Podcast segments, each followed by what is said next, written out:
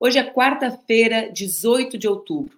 Bombardeio ao hospital em Gaza mata ao menos 500 pessoas. Relatório final da CPMI dos atos golpistas aponta Bolsonaro como autor intelectual do 8 de janeiro e pede o seu indiciamento. Separa o teu cafezinho e vem comigo que está começando mais um Expresso com a Manu.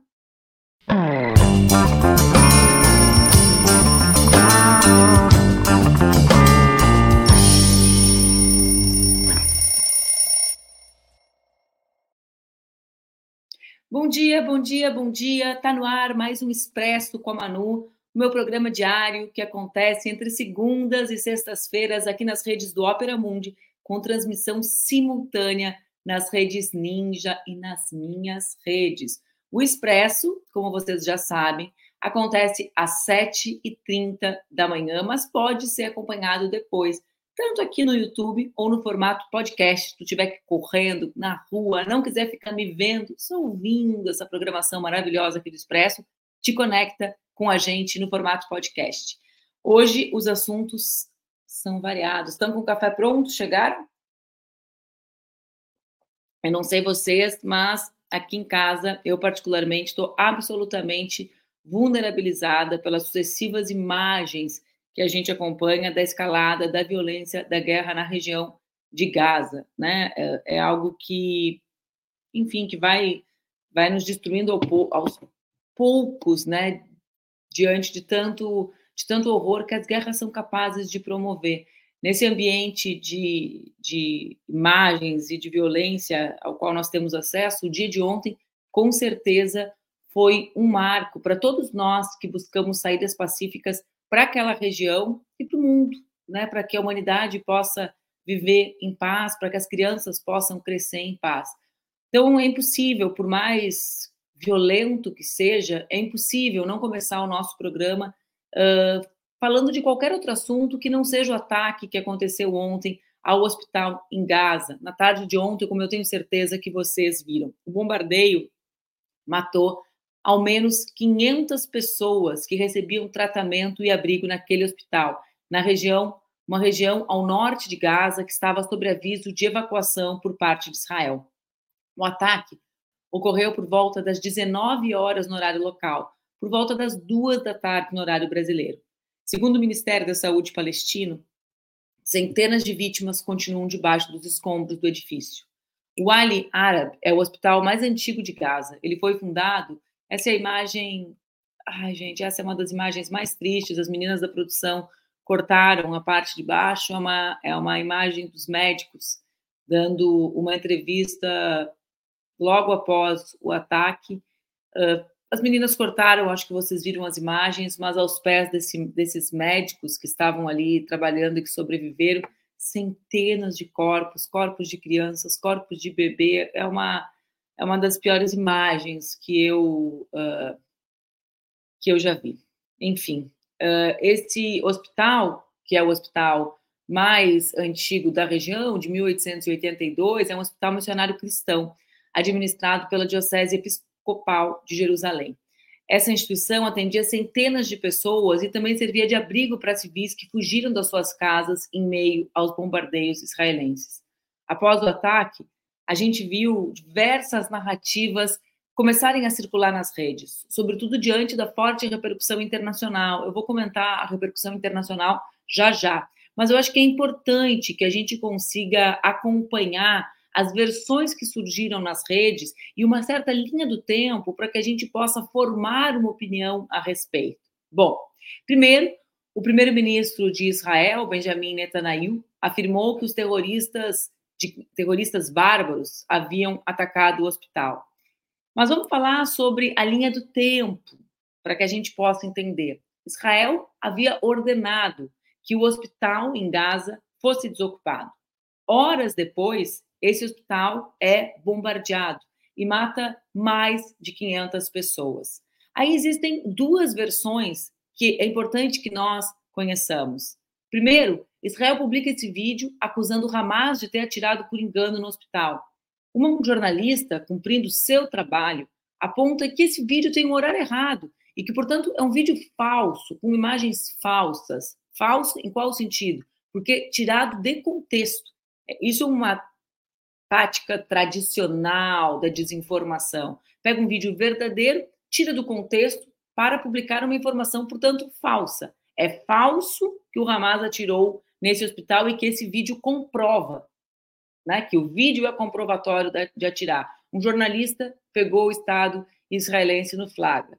Antes disso, e eu não, não achei aqui uh, onde está, mas eu vou conversar com você sobre, um uh, influencer muito próximo ao Netanyahu publicou nas suas redes, eu não sei se a gente tem as imagens, que o hospital havia sido, uh, havia sido, ó, aqui está o tweet dele, do Naftali, uh, havia sido atacado, por quê?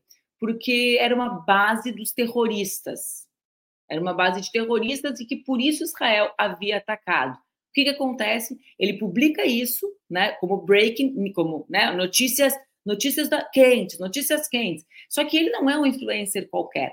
Ele é um influencer muito próximo do Netanyahu. E aí percebam o seguinte: é quase, é quase como a gente imaginar aquela turma do Carluxo no governo Bolsonaro. Ou seja, está ali na cozinha do palácio, né? E ele disse que foi um ataque porque ali era uma base do Hamas e que por isso eles haviam atacado. Vocês conseguem perceber isso? Então, logo em seguida, diante da repercussão absolutamente uh, escandalizada do mundo, né? Ele apaga esse tweet. É importante que a gente acompanhe a maneira como isso se desenvolve. Por quê? Por que, gente, que é importante? Pode tirar, uh, Laila. É importante porque nas guerras, para mim é sempre um paradoxo dizer que guerra tem regra, né? Porque eu acredito que nós precisamos construir saídas pacíficas, né? Evidente, essa região é uma região que vive em conflito há sete décadas, né? Aliás, há dois mil anos, né? Mas é uma região marcada por conflitos. E é por isso que, nesse sentido, criam-se regras, convenções internacionais que mediam uh, as, os conflitos entre os estados, entre os povos, entre as nações. E atacar um hospital é algo que foge foge desse conjunto de, de, de regras, de convenções.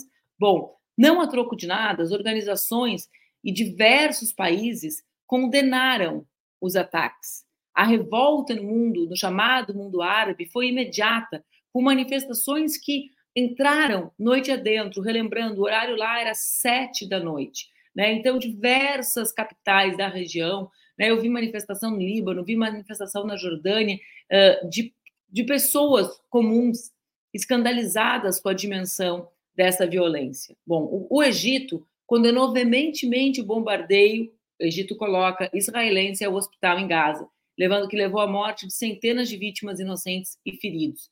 O país, o Egito, considera esse bombardeio às instalações e alvos civis uma grave violação do direito internacional e dos valores mais básicos da humanidade. Na Turquia, todos os partidos políticos do parlamento assinaram uma nota conjunta condenando Israel pelo ataque ao hospital de Gaza. A Arábia Saudita também condenou veementemente o crime hediondo cometido por forças israelenses. Em nota, o reino, ou seja, a Arábia Saudita, que é um reino, afirmou que constitui uma violação flagrante de todas as leis e normas internacionais, incluindo do direito humanitário, e cobrou a comunidade internacional abandonar a seletividade dos critérios da aplicação do direito internacional e exigiu uma postura séria e firme para condenar os ataques. A Organização Mundial de Saúde também condenou o ataque. O presidente da França, Emmanuel Macron, condenou o ataque e afirmou que o acesso humanitário à faixa de Gaza deve ser aberto o mais rápido possível, né, que é a posição brasileira. Macron, então, dando um giro, um leve giro na sua, nas suas opiniões. Essa declaração do Macron, ela, na verdade, segue a proposta de resolução do Brasil sobre a guerra entre Israel e Hamas no Conselho de Segurança das Nações Unidas. Essa votação sobre a declaração do Brasil, a declaração proposta pelo Brasil, vai ser feita, vai ser debatida hoje no Conselho de Segurança da ONU, já que ontem, mais uma vez, foi, uh, foi adiada a sua discussão, enquanto as nações, os países, os governos buscam mediar. A Rússia e os Emirados Árabes Unidos solicitaram, então, uma reunião de emergência do Conselho de Segurança da ONU para discutir o ataque ao hospital.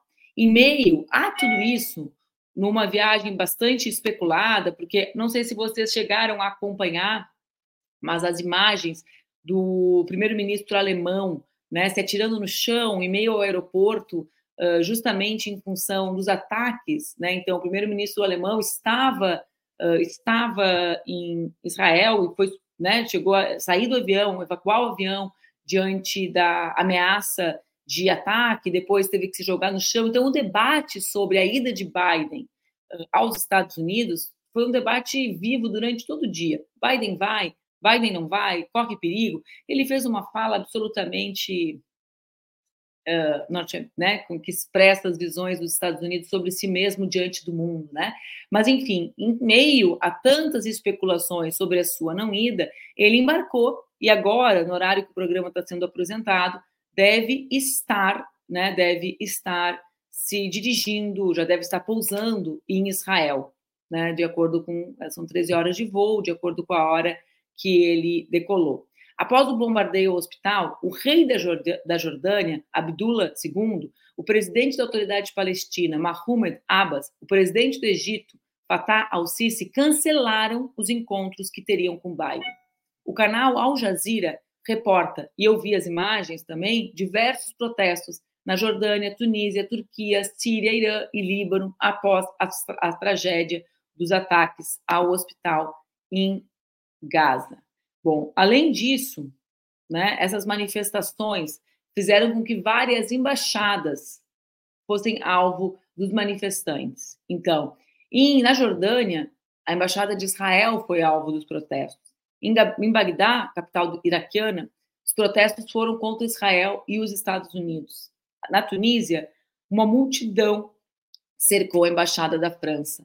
Em Beirute, as manifestações também aconteceram na, na embaixada francesa, em frente à embaixada dos Estados Unidos. Então, foram, foi um dia ontem em que a violência escalou muito, né? Muito, e que, e que nós precisamos. É algo, né? O terror das guerras, o terror da violência, o terror do desenvolvimento de armas cada vez uh, mais potentes, o terror das vítimas civis. Aqui não existe diferença entre civis israelenses e palestinos. Eu vi que tem várias pessoas vindo aqui tentando abstrair e tornando os civis de um lado mais relevantes do que do outro. Para nós, todos os civis, todas as pessoas, todas as mães têm o direito de zelar pela vida dos seus filhos, todas as crianças têm o direito à vida. Não me peçam para não avaliar o terror de ver médicos dando uma entrevista em cima de corpos de crianças em um hospital bombardeado. Olhem vocês a foto, analisem vocês a imagem e consigam vocês se sensibilizar e buscar uma saída para a região. Não adianta vestir camisa, porque na guerra não existe time de futebol, mas existe história, existe contexto, e nós, sim, aqui vamos denunciar a violência. E eu sugiro para quem acha que está tudo certo, que passe alguns minutos olhando a imagem. Uh, tem, é, eu acho incrível que qualquer crítica que se faça né, a um governo que bombardeia um hospital seja chamada de antissemitismo. Aqui não tem antissemitismo. Né? Aqui não existe um ambiente para se pregar nenhum tipo de violência contra nenhum povo. Agora, uh, é, é preciso que se compreenda a dimensão da violência de um Estado contra um povo, como foi ontem com o bombardeio da, do hospital em Gaza, dizer que quem denuncia o bombardeio a um hospital é antissemita é, é simplesmente uma manifestação absolutamente inconsequente. Me desculpem, gente, é, é difícil, né? Porque se defender a existência de um povo, como o povo palestino, torna alguém antissemita, aí acho que você, é, você Nils, precisa rever o que você acredita que seja o antissemitismo, porque os palestinos também têm o direito a viver. Também temo, têm, têm direito a existir, as suas crianças também têm direito de crescerem. Eu estudo bastante, minha amiga. Vamos falar de Brasil, vamos falar de quem estuda. Vocês viram o belíssimo relatório entregue ontem na CPMI dos atos golpistas? Eu quero começar mudando de assunto, dando parabéns para todos os deputados da extrema-direita, o Nicolas, né, essa turma que trabalhou duro para que existisse a CPI. Sem vocês, talvez tenha sido a última vez que vocês trabalharam tanto, né? Foi um trabalho duro e que trouxe resultado. Parabéns, parabéns. Esses deputados já fizeram valer o mandato, lutaram para construir a CPMI. E a relatora da comissão, a senadora Elisiane Gama, classificou a invasão da sede dos três poderes da República no dia 8 de janeiro como obra do bolsonarismo e pediu indiciamento de Bolsonaro por quatro crimes: associação criminosa, tentativa de abolição violenta do Estado Democrático de Direito, golpe de Estado e emprego de medidas para impedir o livre exercício de direitos humanos. Essas penas juntas podem chegar a 29 anos de prisão.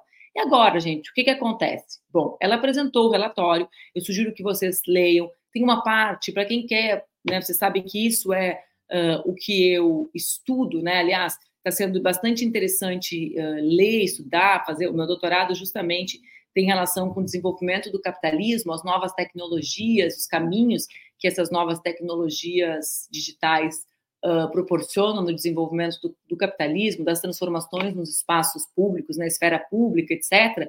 Mas a parte sobre esse tema na, no, no relatório da CPMI está muito boa. Mas vamos falar sobre o que vem agora para eu chamar o Luiz Maurício para conversar comigo. O relatório deve ser votado na CPMI na, hoje, né? Se aprovado, vai ser enviado aos órgãos que avaliam e aí sim apresentam ou não as denúncias. Entre as instituições para as quais o documento é encaminhado estão os órgãos policiais, o Ministério Público e a Advocacia Geral da União, a AGU. No relatório, a senadora afirma, a senadora comandou, né, gente, durante os debates, acho que vocês uh, acompanharam isso, né? Uh, vamos ver, vamos ver uma partezinha do relatório da senadora enquanto o Luiz Maurício se prepara para entrar em campo? Vamos ver? Vamos receber o Luiz Maurício vendo a Elisiane, que comandou ontem, comandou durante todo o processo da CPMI? Jair Messias Bolsonaro. É de conhecimento notório que Jair Messias Bolsonaro nunca nutriu simpatia por princípios republicanos e democráticos. Prova disso é a extensa documentação trazida ao conhecimento desta CPMI e que comprova tais fatos. Jair Bolsonaro foi eleito presidente da República e, desde o primeiro dia de seu governo, atentou contra as instituições estatais, principalmente aquelas que significavam, de alguma forma, obstáculo ao seu plano de poder. Em virtude, já bradava contra as instituições, mesmo no século passado, defendendo em vários momentos ações da ditadura militar. Para atingir seu intento, então o presidente da República instrumentalizou não somente órgãos, instituições e agentes públicos, mas também explorou a vulnerabilidade e a esperança de milhares de pessoas. Jair Bolsonaro nunca foi um conservador no sentido tradicional do termo, nunca tendo defendido a manutenção das instituições, a prudência que deveria nortear a conduta verdadeiramente conservadora, nunca havia acompanhado sua figura e dela se manteve distante quando ocupou a relevantíssima função de presidente da República. O primeiro acendi. E ela ia ler o indiciamento. Aqui a gente defende que, além de inelegível, Bolsonaro seja preso pelos crimes que cometeu contra o Estado e o povo brasileiro. Não é isso, Luiz Maurício? Vem conversar comigo, que saudade. Oi, gente. Ah, tudo bem? Ó, eu estou quase sendo é, é, é, expulso desse meu quadrilátero aqui que eu criei no meio de um apartamento cheio de reformas como o nosso. Mas a semana que vem já vai estar tudo em ordem e eu poderei voltar aos meus domínios. Tá parecendo Saigon. Lembra aquela música do, do Emílio Santiago? Isso, Adoro aquela música. Um pedaço de Saigon, é mais ou menos isso, mas tá terminando, terminando. É... Bom dia, Que loucura, pessoal. né, Maurício? Entre a última vez que a gente se falou e agora, porque semana passada a tua participação caiu no dia da aprovação do, da proibição do casamento LGBT. A gente estava mais perto de terminar a obra naquela semana e agora a gente retrocedeu como a obra, a obra tem esse, esse, esse tempo dela, né? A obra tem o tempo dela, assim, assim mesmo. E eu ia dizer que é seguinte, cara, a gente está 15 dias, então, que a gente simplesmente nesses 15 dias tem uma escalada tão grande da violência no mundo, né? É horrível isso, né? Que a gente está falando de guerra o tempo todo. A gente para de falar da Ucrânia é, para falar da guerra Israel-Palestina, mas a guerra da Ucrânia continua, as pessoas continuam morrendo por lá. Então, assim, é uma situação, uma situação que, para quem trabalha com, com, com, notícia, né, com coisas quentes, é sempre terrível. Mas, assim, é, deixa eu dizer uma coisa, eu estou muito. É, é, é, não vou dizer feliz, mas eu estou muito. Eu acho muito engraçado que essa CPMI, que terminou agora, foi chamada pela oposição para pegar o governo que teria feito um sistema todo, toda uma, uma estratégia para dar um golpe em si mesmo, para depois usar isso de argumento para endurecer o descumprimento da Constituição. Essa foi a narrativa criada, eles gostam da palavra narrativa, né? criada. E aí chamaram a CPMI que o governo federal era contra. Porque, evidentemente, nós temos nossos instrumentos de, de investigação, tem a Polícia Federal, todo mundo ia investigar o que aconteceu, não precisava a CPMI, mas quiseram, instauraram, investigaram, e os indiciados, gente? Os indiciados foram exatamente as pessoas que tinham que ser indiciadas, porque são pessoas que, durante o tempo todo, o relatório é muito claro nisso, não foi só em 8 de janeiro, durante os últimos quatro anos, pelo menos, trabalharam incessantemente para derrubar a democracia brasileira. Entraram pela porta da frente porque foram eleitos no sistema democrático com o voto eletrônico que eles dizem que não vale, mas foram eleitos com isso e trabalharam com o nosso dinheiro, sob nossos domínios, nas nossas instituições, para derrubar o Estado Democrático de Direito. Lembrando que, enquanto isso acontecia, a gente atravessava a pandemia. Então, eles preferiram trabalhar contra a democracia do que pensar nas, na população que enfrentava a pandemia. Atrapalharam o combate à pandemia, o enfrentamento ao vírus, atrapalharam a economia e de quebra sim queriam dar um golpe, um golpe final, mesmo depois que as urnas já tinham revelado quem era o vencedor e a vontade popular. Então é muito é muito agradável pensar que assim, eles que montaram a arma, eles que colocaram a munição, eles que apontaram e o tiro, como se diria lá lá na época do meu avô, saiu pela culatra. Sabe o que eu ia dizer, Luiz? Que nesse contexto dos últimos 15 dias, né, se tem uma área que o Lula manda muito bem, é, na, é no posicionamento geopolítico do Brasil, né? Uh, claro, não Lula sozinho, Lula com o Celso Amorim, com o novo chanceler e tal, mas imagina nesse contexto que a gente está vivendo agora. Ontem, por exemplo, algo que sa nem saiu no noticiário, porque é tanta violência é tanta loucura da guerra, como tu dizes, que uh, não existe noticiário para tanto tema internacional, né? Mas ontem o Brasil conseguiu construir o acordo entre Venezuela, oposição e governo, que celebra a nova eleição no país, né? Depois de um período longo disso, provando o quê? Provando que toda a tática anterior de isolamento não trouxe resultado. O que trouxe resultado foi a, a saída construída com o diálogo. Agora, tu imagina nesse contexto nesse contexto, Luiz, a gente ter sob nosso comando um governo como era o governo Bolsonaro, que objetivamente era, era e, e ao invés de buscar soluções pacíficas, ia se envolver diretamente no conflito.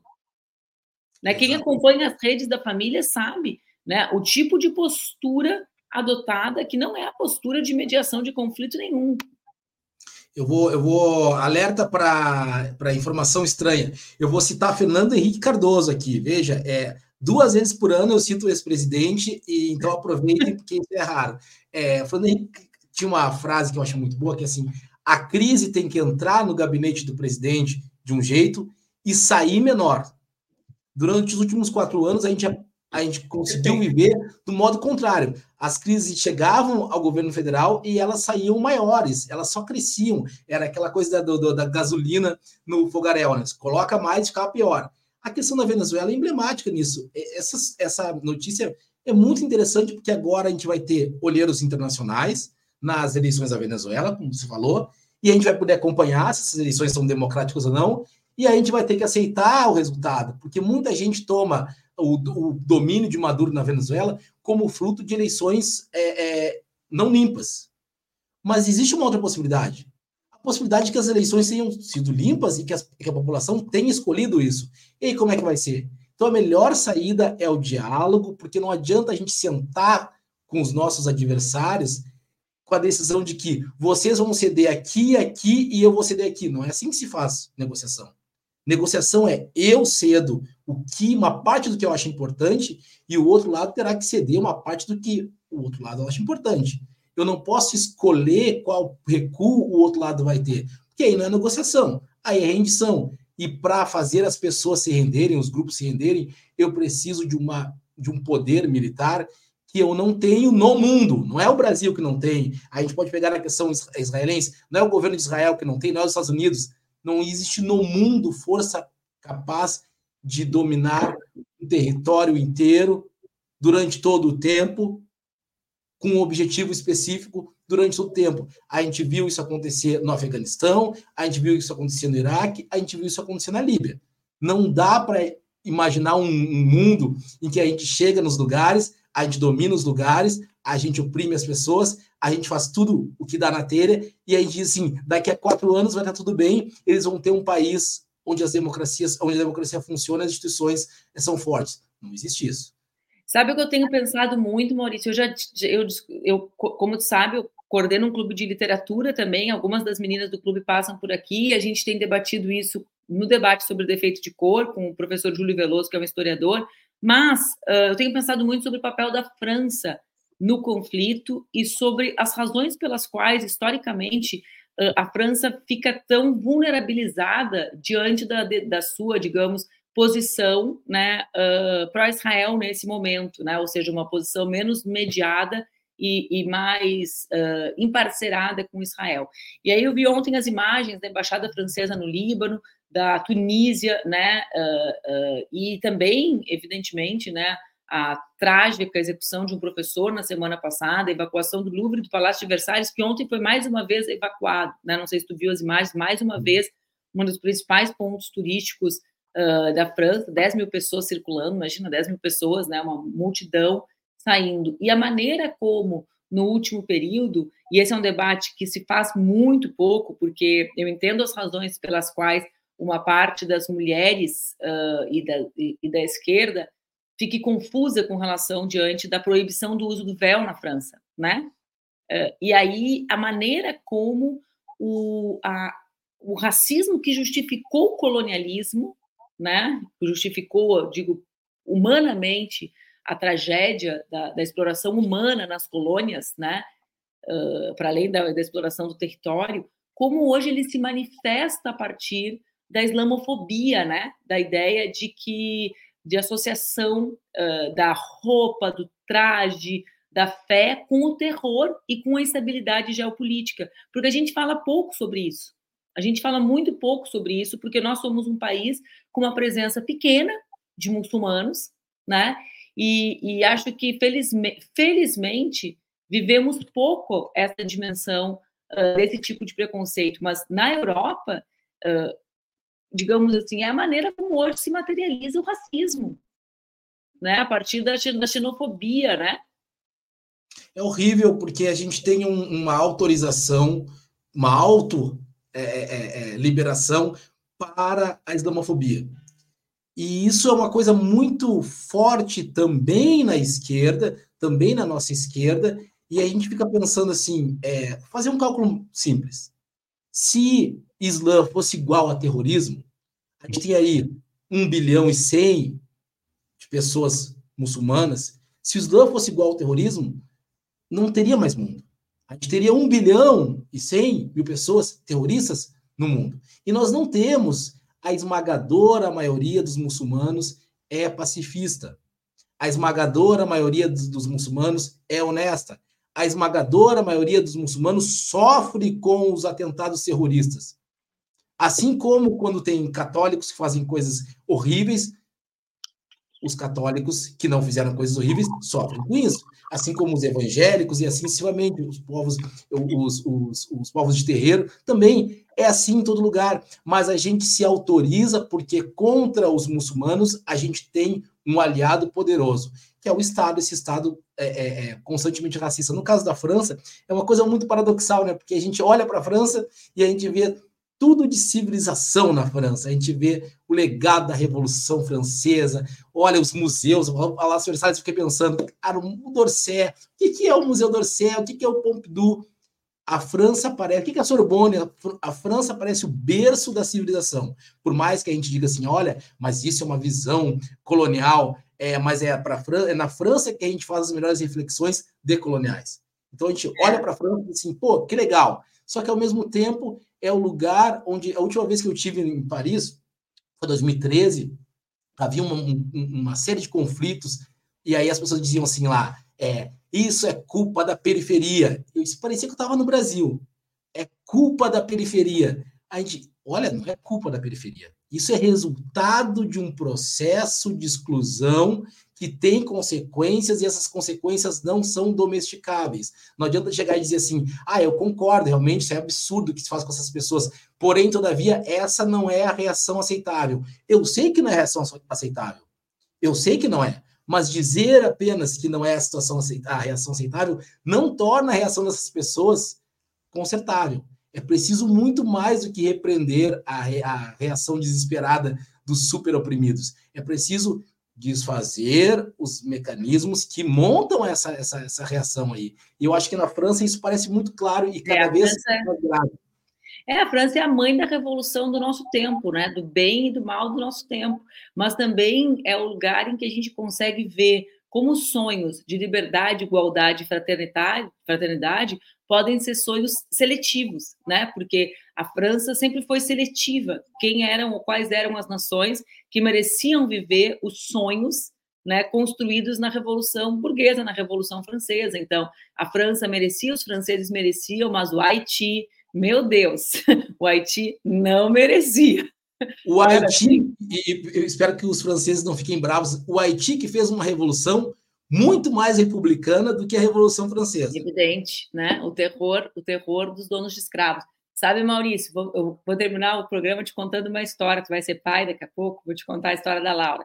Esse, esse negócio de guerra, né, de conflito, sempre é muito difícil explicar para as crianças de uma maneira em que elas possam formular as próprias opiniões dela. Eu tenho muito cuidado isso com a Laura, né? Porque, óbvio, eu tenho as minhas opiniões e ela não precisa ter as mesmas opiniões que eu. Então, eu tento dar, explicar o contexto histórico e tal, para não enlatar a cabeça dela. Aí, no sábado, a gente estava conversando. As pessoas sabem, eu estou morando nos Estados Unidos para estudar, então aqui a presença, a atenção é muito mais elevada do que no Brasil, explicando para ela, né? Ela tem muitas colegas que usam hijab e tal.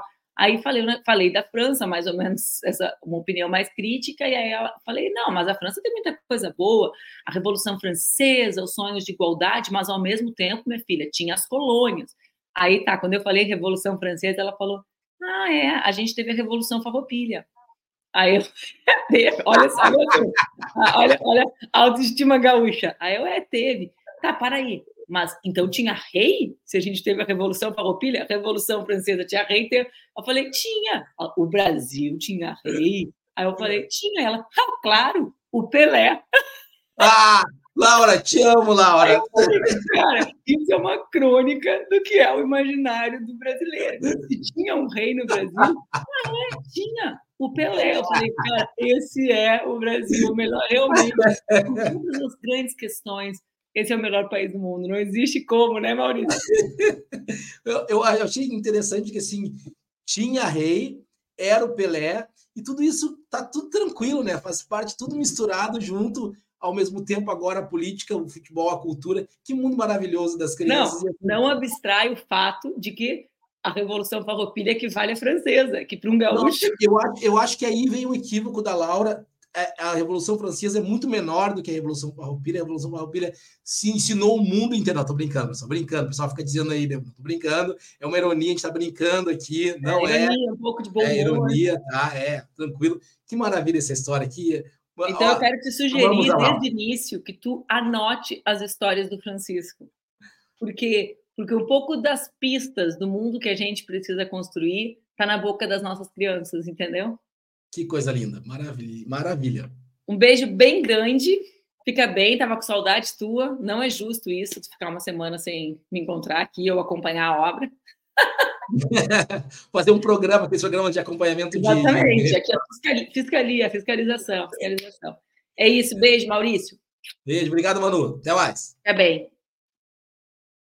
Então, gente, hoje é quarta-feira, a gente está terminando mais um Expresso com a Manu, eu e todas as minhas a minha energia e as minhas orações para que o dia de hoje seja um dia em que a, o mundo, né, as nações, a mediação do conflito avance e não o conflito avance. É muito triste passar o dia recebendo notícias da escalada de um conflito que mata civis, mata mulheres, homens, crianças. Eu uh, torço para que o dia de hoje seja um dia em que as nações do mundo consigam avançar na mediação uh, dos problemas do nosso tempo. Um beijo, fiquem bem e até amanhã a gente se encontra.